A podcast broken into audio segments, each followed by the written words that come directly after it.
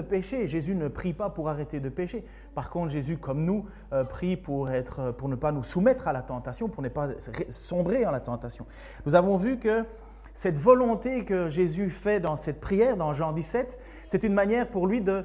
Et il parle fort, il le fait à voix haute, euh, il le fait parce qu'il veut nous faire découvrir l'intimité qu'il a avec Dieu. Il veut nous montrer finalement comme exemple de, cette relation qu'il y a avec Dieu. Et ça, ça nous est acquis aussi à la croix. Et en même temps, nous voyons finalement que dans cette relation euh, que Jésus veut nous montrer euh, dans cette prière, dans Jean 17, il veut nous faire découvrir quelque chose et nous enseigner. Et là, particulièrement, il enseigne les disciples, puisque les disciples sont autour de lui. Souvenez-vous, c'est le moment où Jésus quitte la, pièce où ils ont fait le repas de la Pâque. Euh, là, on ne sait pas trop où ça se passe, ce, temps de discussion, ce temps de, de, parole, mais nous savons qu'après ça, ils vont descendre une vallée, traverser ce qu'on appelle le torrent du Cédron. C'est simplement euh, environ, c'est espacé de quoi? De 2 km maximum, hein, pour aller finalement au jardin des Oliviers où Jésus, plus tard, va se faire euh, arrêter, trahir. Enfin, la trahison a déjà commencé. Donc voilà, nous sommes dans ce moment-là et Jésus enseigne et prie ses disciples. Alors c'est quand même magnifique euh, de pouvoir euh, recevoir l'enseignement de la... et finalement voir que Jésus prie pour nous. Et c'est ce qu'il va dire à un certain moment. En même temps, ça me permet de faire ce passage-là, un petit récapitulatif encore sur la prière. C'est jamais mauvais, vous savez, quand on est des vieux chrétiens, euh, ou en tout cas des, chrétiens de longue date, puisque le mot vieux n'est pas à la mode, quand on est des chrétiens de longue date, on, on a une habitude de prier. Et puis souvent, on entend les jeunes croyants ou ceux-là qui disent, ou même des croyants plus âgés, mais qui disent Ah, je ne sais pas comment prier, j'ose pas prier. Euh, euh, des belles prières, c'est magnifique, c'est encourageant, c'est sûr qu'on entend des, des, choses qui nous rappellent finalement la gloire de Dieu, qui nous rappellent les exigences de Dieu, nous rappellent la grâce de Dieu, mais il y a des manières que Jésus a aussi enseigné pour ne pas prier. Dans Matthieu chapitre 6, versets 7 à 8, il dit, Quand vous priez, ne répétez pas sans fin les mêmes choses comme les païens. Ils s'imaginent que Dieu les exaucera s'ils parlent beaucoup. Ne les imitez pas, car Dieu, votre Père, sait déjà ce que vous avez besoin avant que vous lui demandiez. Lorsque Jésus dit cela et lorsqu'il dit les païens, finalement, ce sont les gens qui ne connaissent pas Dieu et ils, pensent... Euh, euh, on, a vu ça avec le prophète euh, Élie qui, à un certain moment, se retrouve devant des prophètes de, Baal, ou je ne sais plus de quel dieu, mais il répète sans cesse sans cesse sans cesse la même phrase, la même phrase, la même phrase. Et finalement, ça devient de la superstition, c'est des incantations. Et Jésus dit, ne priez pas comme ça. C'est pas comme ça que Dieu va être atteint. En même temps, il va nous montrer, euh, enfin, on peut prendre aussi en exemple euh, l'apôtre Paul qui va parler à un certain moment euh, des Éphésiens.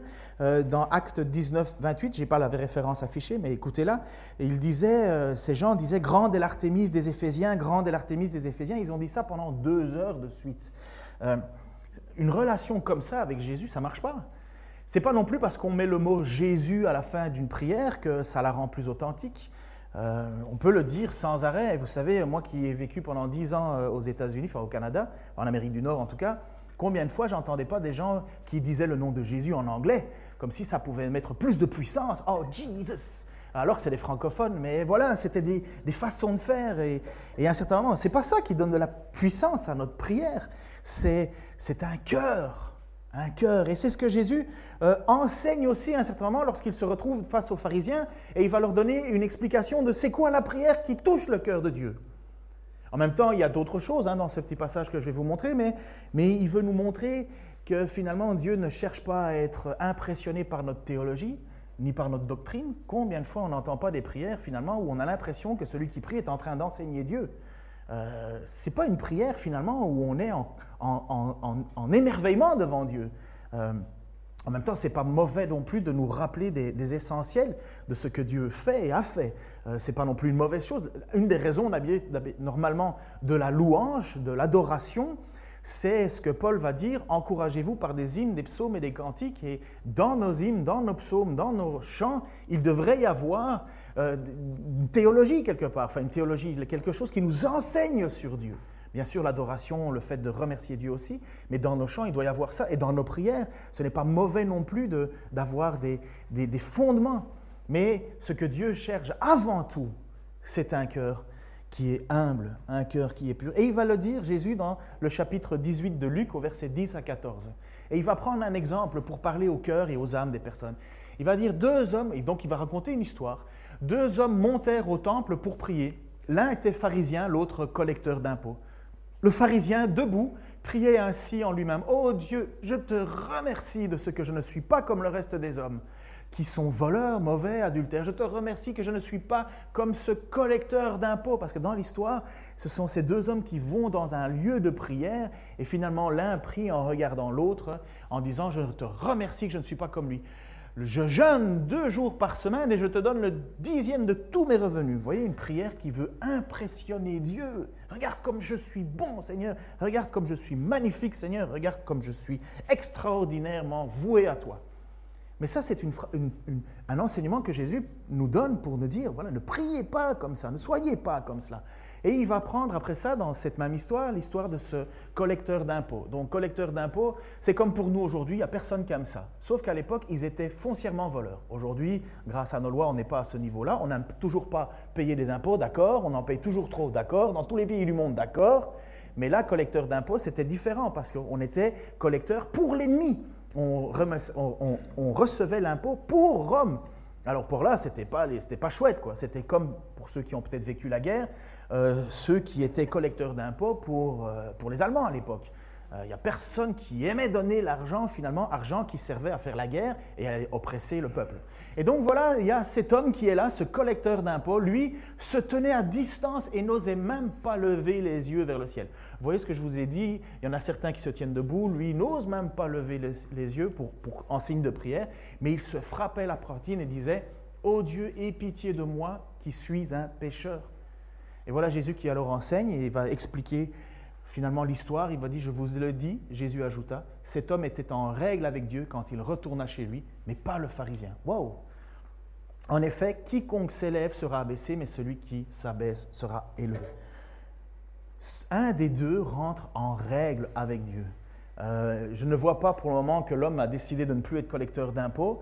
Je vois simplement dans le texte que cette personne n'ose même pas prier Dieu, n'ose même pas lever les yeux au ciel, et simplement reconnaît qu'il a besoin de la pitié de Dieu.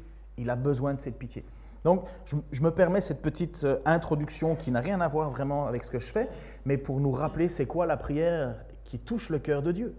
Et la prière qui touche le cœur de Dieu, c'est cet homme qui finalement reconnaît son besoin, son besoin de Christ. Christ est venu exactement pour mourir euh, à la place de cet homme à la croix, qui méritait le jugement. Et quand Jésus dit cet homme était en règle avec Dieu quand il retourna chez lui, c'est quand même impressionnant, n'est-ce pas? Ça nous parle, ça nous touche. Et donc Jésus est là, dans notre passage, dans Jean 17, et il prie pour ses apôtres. Il ne prie pas seulement pour ses apôtres qui sont physiquement à côté d'eux, il prie en même temps pour nous. Il prie pour toi ce matin. En fait, Jésus, à ce moment-là, prie déjà pour l'entièreté des personnes qui le suivront, qui accepteront son message. Donc, ce message, il est particulièrement pour toi. Il est particulièrement pour moi. Parce qu'il dit Jésus en chapitre 17, verset 20, Ce n'est pas seulement pour eux que je te prie, mais c'est aussi pour ceux qui croiront en moi grâce à leur témoignage. Et nous croyons en Jésus. Nous mettons notre foi en Jésus, nous avons accepté Jésus, ça veut dire que là, en ce moment, Jésus prie, et il l'a précisé, je ne prie pas pour le reste du monde, je prie pour ceux que tu m'as donnés. Et là, il prie particulièrement pour toi, puisque tu as cru par le témoignage. Le témoignage. Le témoignage. C'est quoi le témoignage?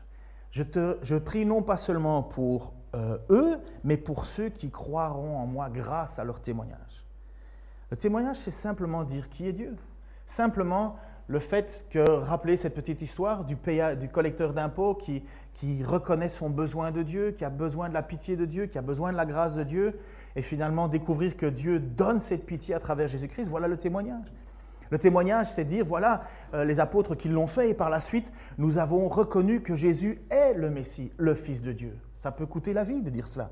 Il y a des endroits du monde où rien qu'affirmer ce témoignage, euh, tu es mort.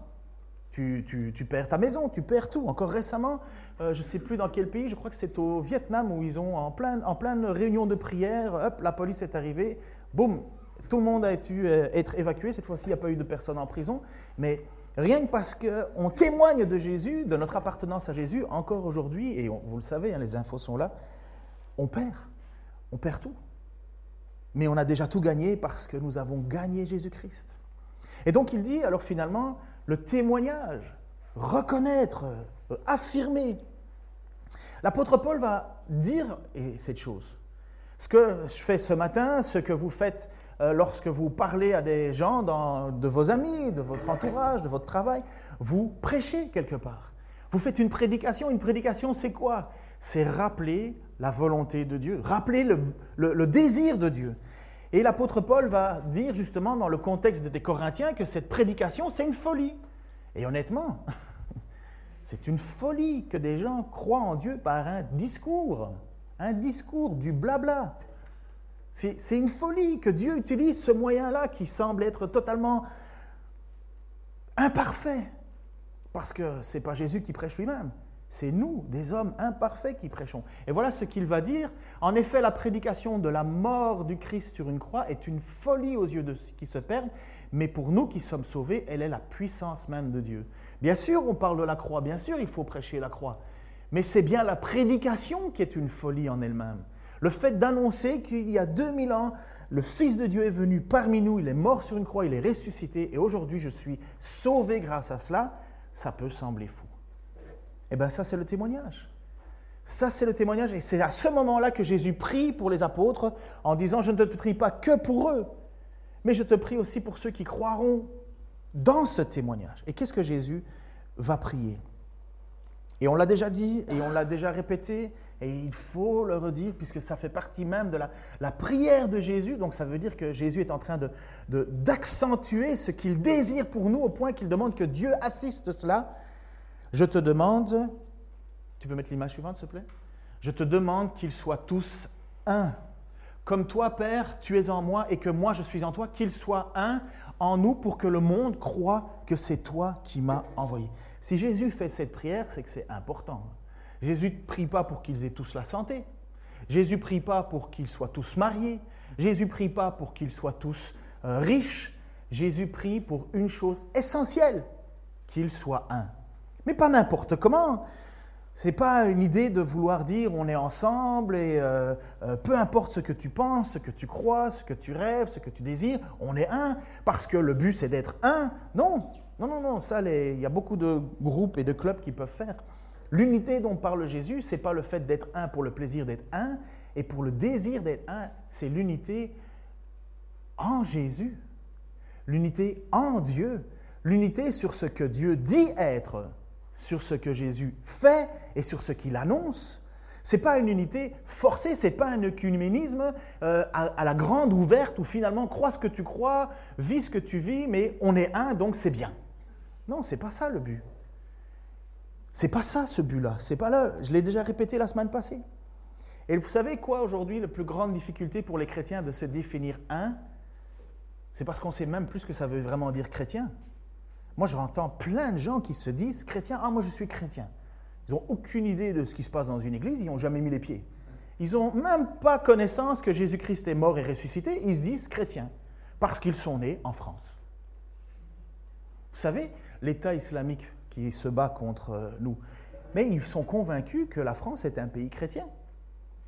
Mais pour vous qui avez donné votre vie et qui, qui êtes nés de nouveau par l'Esprit de Dieu, vous savez très bien que la France n'est pas chrétienne. Qui peut dire que la France est chrétienne? Qui peut dire qu'il y existe seulement un seul pays chrétien? Le seul peuple chrétien qui existe, c'est celui que Jésus s'est choisi. Celui qui, par l'Esprit, se crée un nouveau peuple. Et donc, qu'est-ce que ça veut dire être chrétien? Et le but, ce n'est pas d'être une unité pour être une unité parce que tu te définis chrétien. Non, il y a des, fondamentaux. Alors, d'un certain point, quand on parle d'œcuménisme, vous savez, c'est l'idée de vouloir être tous ensemble. Il y a du bon et du mauvais. Oui, pas de problème de vouloir être ensemble, mais quels sont les fondamentaux? En qui est-ce que tu crois? En qui est-ce que tu places ta confiance? Quand Jésus dit qu'il soit un comme toi et moi, on est un, c'est pas une unité bricolée. L'unité qu'il y a entre Jésus et Dieu, c'est pas c'est pas un ensemble de compromis. L'unité qu'il y a entre Jésus et Dieu, c'est un ensemble d'obéissance et de soumission. Ça, c'est l'unité.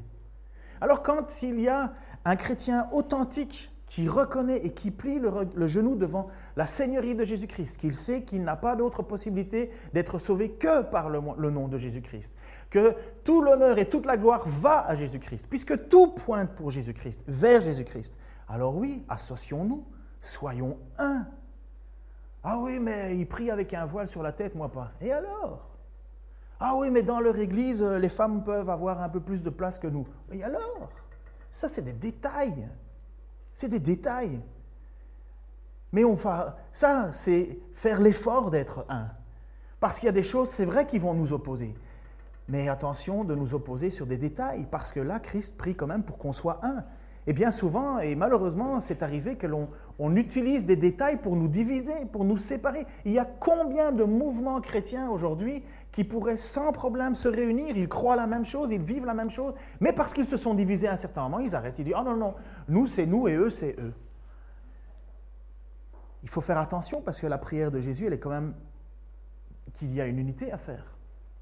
Mais attention de faire des unités juste pour le plaisir d'être unis. Et finalement de dire bien ce que Dieu a dit mal et dire mal ce que Dieu a dit bien. Vous savez, aujourd'hui, je l'ai répété la semaine passée, mais il y a des églises qui prennent des décisions et des orientations contre enfin, sur euh, l'identité des, sexes. Que quelqu'un décide finalement qu'on est homme ou femme au moment où on l'a décidé. Mais ça, c'est attaquer les fondements même de la volonté de Dieu. C'est attaquer la création directe, puisque c'est Dieu qui a fait les choses, qui a donné homme et femme. Mais quand on s'attaque à ça, on s'attaque clairement à la volonté de Dieu. Lorsque l'on entend des églises ou finalement même des endroits où on dit oui mais Jésus-Christ il n'a pas vraiment euh, il pas vraiment fait ces miracles, ce sont des mythes. Euh, finalement Jésus-Christ il n'est pas vraiment mort ni ressuscité. C'était ben, excuse-moi moi je m'associe plus là. Je m'associe plus. Tu te dis chrétien? Non là c'est plus du chrétien. Ça c'est plus du christianisme. Ça c'est à la limite des, clubs de la Bible mais c'est plus c'est plus l'enseignement de Jésus. Donc il faut faire attention à c'est quoi l'unité et d'un autre côté il faut faire il faut travailler sur l'unité que notre détail ne nous sépare pas, parce qu'il y a un effort à faire, on va le voir tout de suite, mais en même temps, ne pas s'associer juste pour le plaisir de s'associer, parce que ce n'est pas non plus la volonté de Jésus. Qu'il soit parfaitement un, va dire le texte, va dire Jésus, pardon. Qu'il soit parfaitement un et qu'ainsi le monde puisse reconnaître que c'est toi qui m'as envoyé et que euh, tu nous aimes comme et que tu m'aimes pardon comme ah, et que tu les aimes pardon comme tu m'aimes. Nous voyons qu'il soit parfaitement un. Quand Jésus prie ça, ça veut dire que c'est un effort à faire. Et on y a l'idée d'être un et l'idée d'être parfaitement un. Ça veut dire que c'est un travail, c'est un but à atteindre. Et c'est là où il y a des efforts à faire, justement, de cette volonté d'être parfaitement un.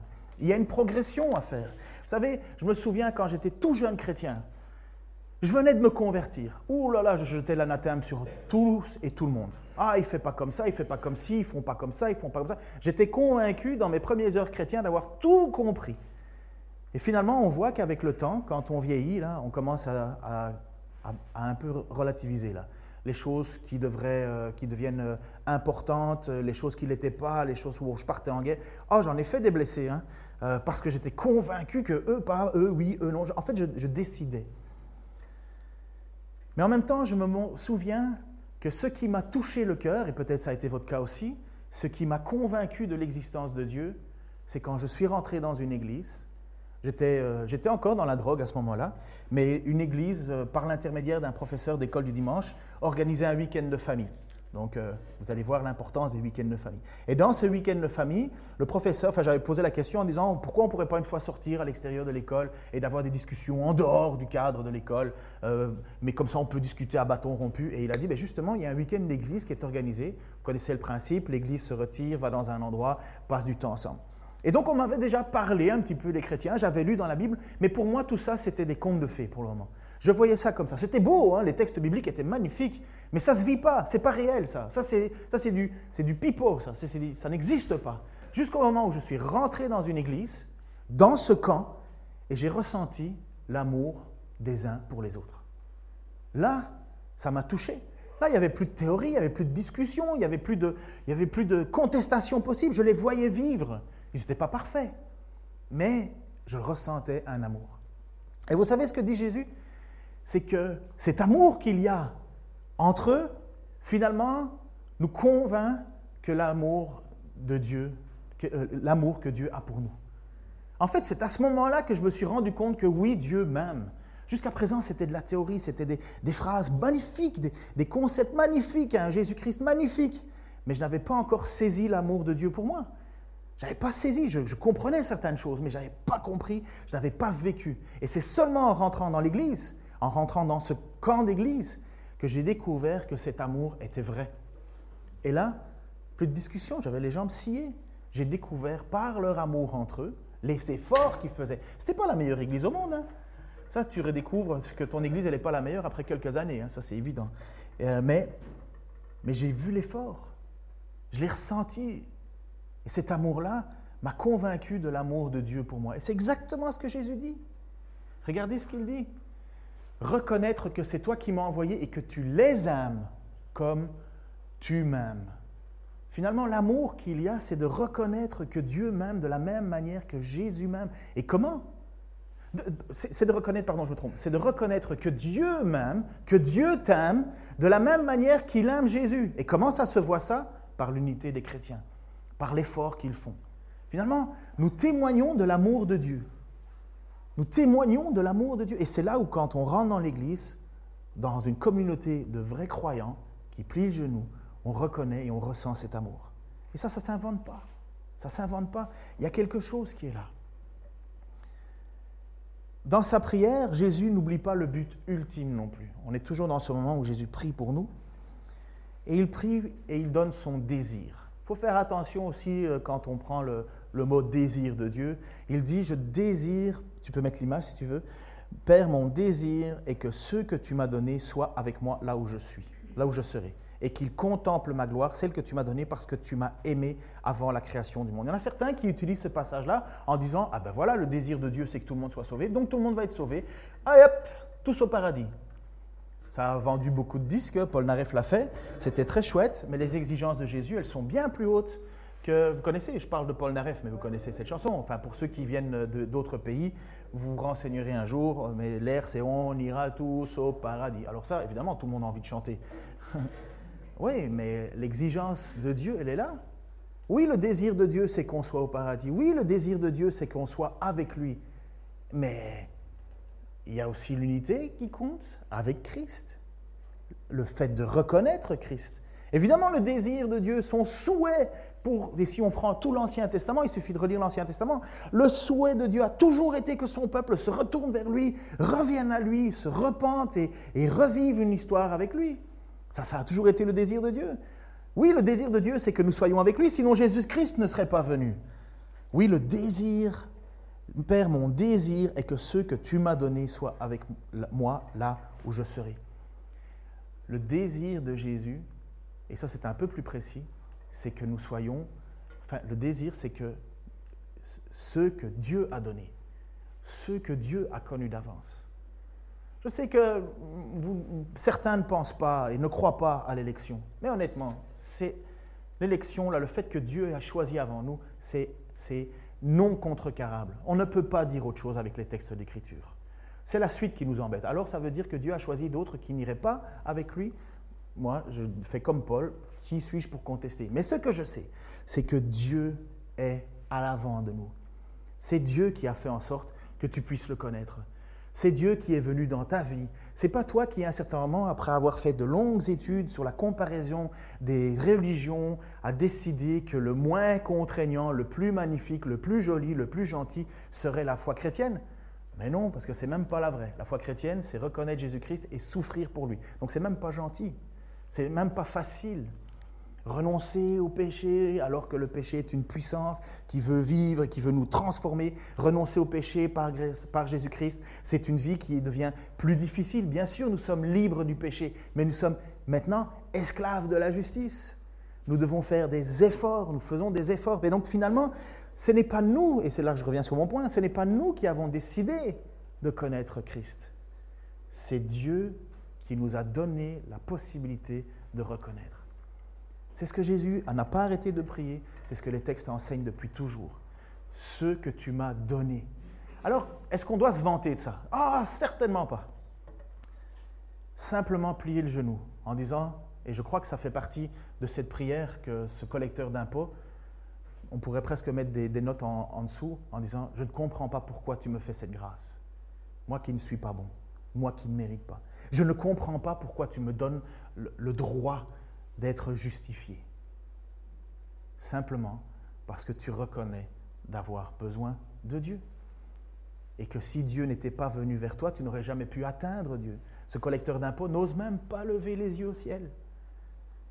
Il peut rien faire, il ne peut pas se tenir debout, la tête haute devant Dieu en disant Regarde comme je suis bon. Non, il n'ose même pas. Et il faut que Dieu lui-même vienne vers nous. Et c'est tout le but de Jésus, puisqu'il le dit clairement dans ce passage.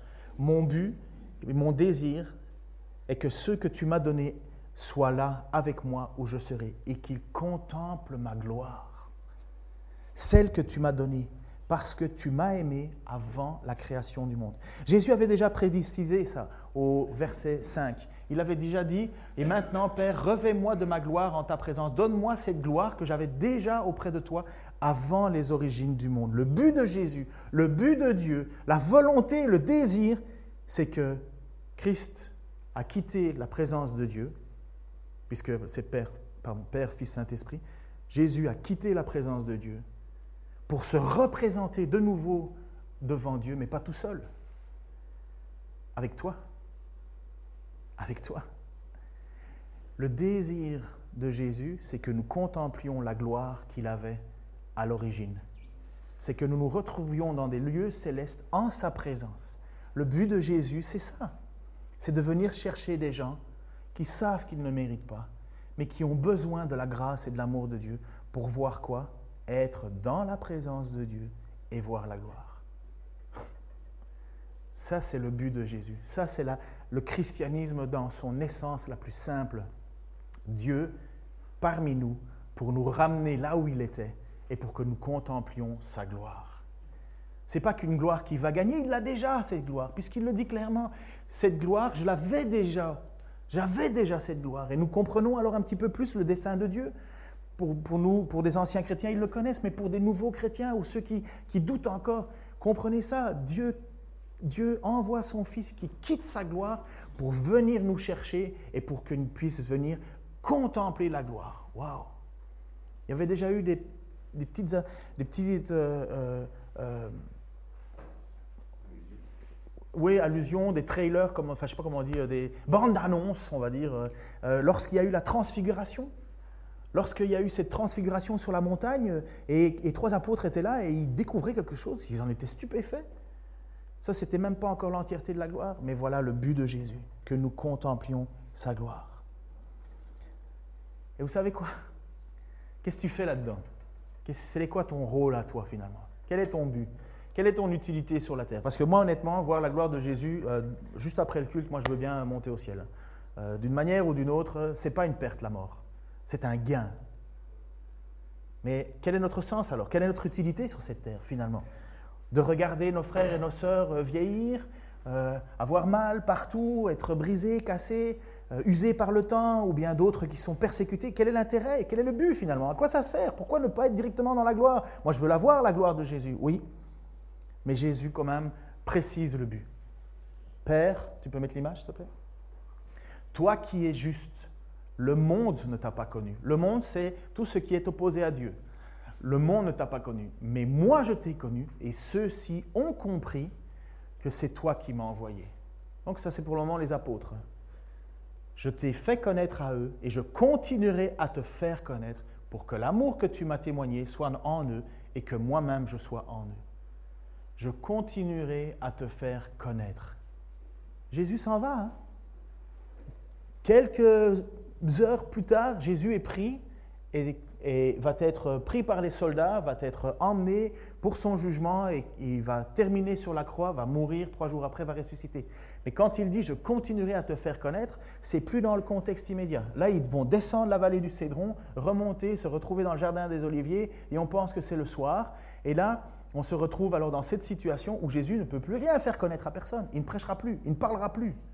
Il ne fera plus de discours public. C'est clairement la mission des apôtres, c'est clairement la mission de ceux qui auront cru grâce à leur témoignage, de continuer à faire connaître, de continuer cette œuvre. Quoi?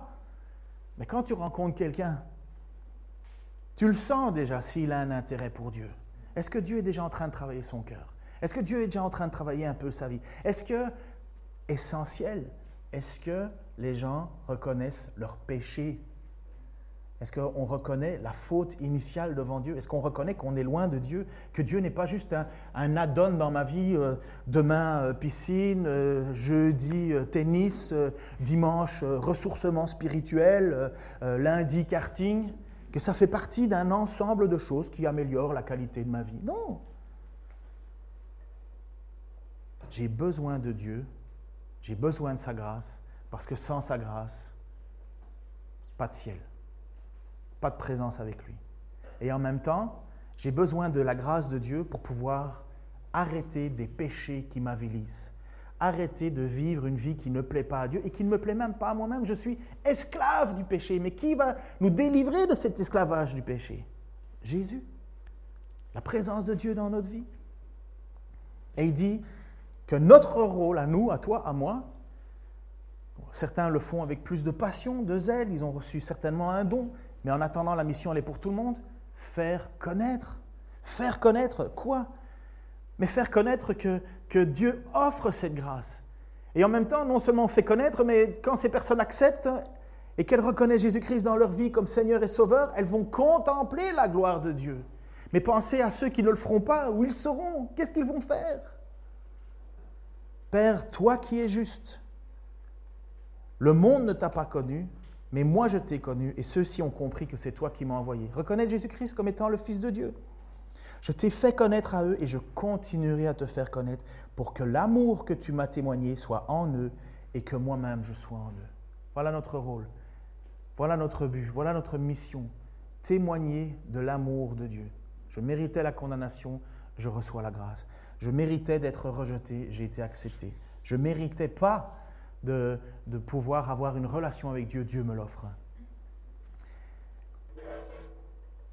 Il y a une chanson que vous connaissez, les anciens, je pense que c'est une chanson suffisamment âgée que pour que tout le monde euh, la connaisse, et en même temps le groupe Héritage euh, l'a repris à la sienne, et c'est un chant qui dit « Voir mon Sauveur face à face ».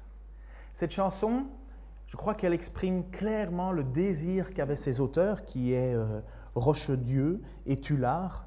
Les prénoms, je ne les connais pas bien. Mais ils ont écrit ce texte justement pour dire quel était leur désir le plus profond, voir Dieu face à face.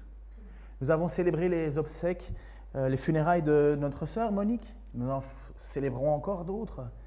Mais finalement, ils ont atteint l'objectif, ils ont atteint leur désir maximum, puisque c'était le désir de Jésus-Christ lui-même, voir mon Sauveur face à face. Et dans cette chanson, nous allons, nous allons l'écouter. Hein. donc euh, vous allez avoir ceux qui veulent la murmurer, la meumer, euh, euh, la mimer, la chanter, faites-le, vous pourrez le faire avec plaisir, les paroles seront affichées. Mais quand on chante cette chanson et qu'on y met tout ce que Jésus veut pour nous, son désir, nous comprenons sa grâce. Voir mon Sauveur face à face. Vous savez, quand Étienne a été lapidé, vous vous souvenez de ce passage-là? Dans le livre des Actes Qu'est-ce qu'il a dit à un certain moment? Pendant qu'il recevait des cailloux. Hein. On ne meurt pas avec des petits cailloux comme ça, hein. on meurt avec des gros cailloux. Vous avez déjà pris un caillou sur le bout du pied? Juste sur le petit orteil, ça suffit déjà pour vous rendre compte que ça fait mal. Mais on ne meurt pas d'un petit caillou sur un orteil. Quand on meurt lapidé, c'est parce qu'on reçoit des gros cailloux sur la figure, jusqu'au moment où il y a hémorragie cérébrale, jusqu'au moment où il y a la mort. Pas une mort douce, ça fait plutôt partie de, la collection des morts violentes. Mais qu'est-ce que dit Étienne quand il vit ce moment-là? Il dit à Dieu, mais pardonne-leur. Parce qu'ils ne savent pas ce qu'ils font, ils ne se rendent même pas compte. Et en même temps, il dit, et je voyais la gloire de Jésus-Christ à la droite de Dieu. Et ça les énervait encore plus. Mais Étienne était en train de, vivre le plus grand espoir que nous avons, tous ceux qui veulent suivre Jésus-Christ, tous ceux qui le reconnaissent, être avec lui à sa droite. Alors, n'oublions pas hein, l'unité. Je te prie pour qu'il soit un. Nous ne pouvons pas témoigner de Jésus-Christ autour de nous si nous sommes des personnes constamment désunies. Honnêtement, inviter quelqu'un dans une église où tout le monde se tire dedans, non, on préférera les envoyer dans une autre église. On préférera leur dire, mais écoute, Tu verras peut-être mieux l'amour de Dieu en allant là. Personne n'a envie de dire ça de sa communauté, personne n'a envie de dire ça de sa vie. Voir mon Sauveur face à face. Je les laisse comme une prière. On va l'écouter ensemble et je laisse ça comme une prière. Ça clôturera notre prédication et en même temps, je vous encourage à y voir tout l'espoir que Dieu te donne. Merci.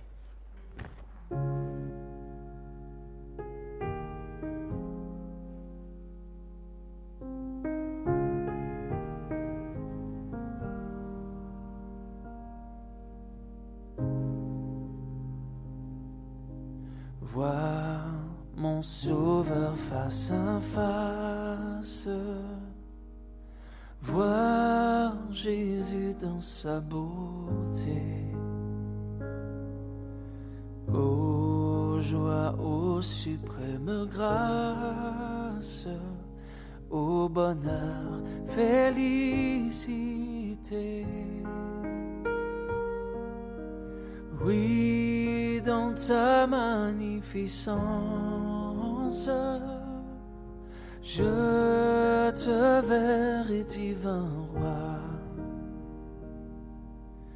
Pour toujours en ta présence, je serai semblable à toi.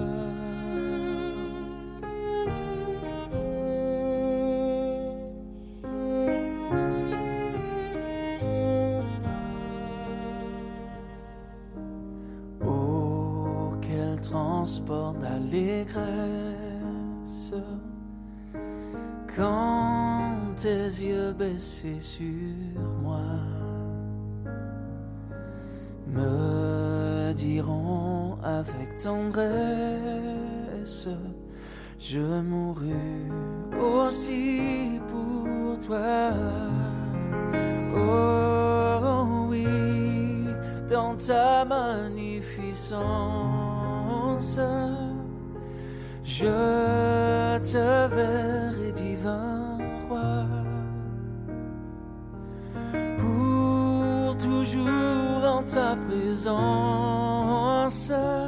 je serai semblable à toi.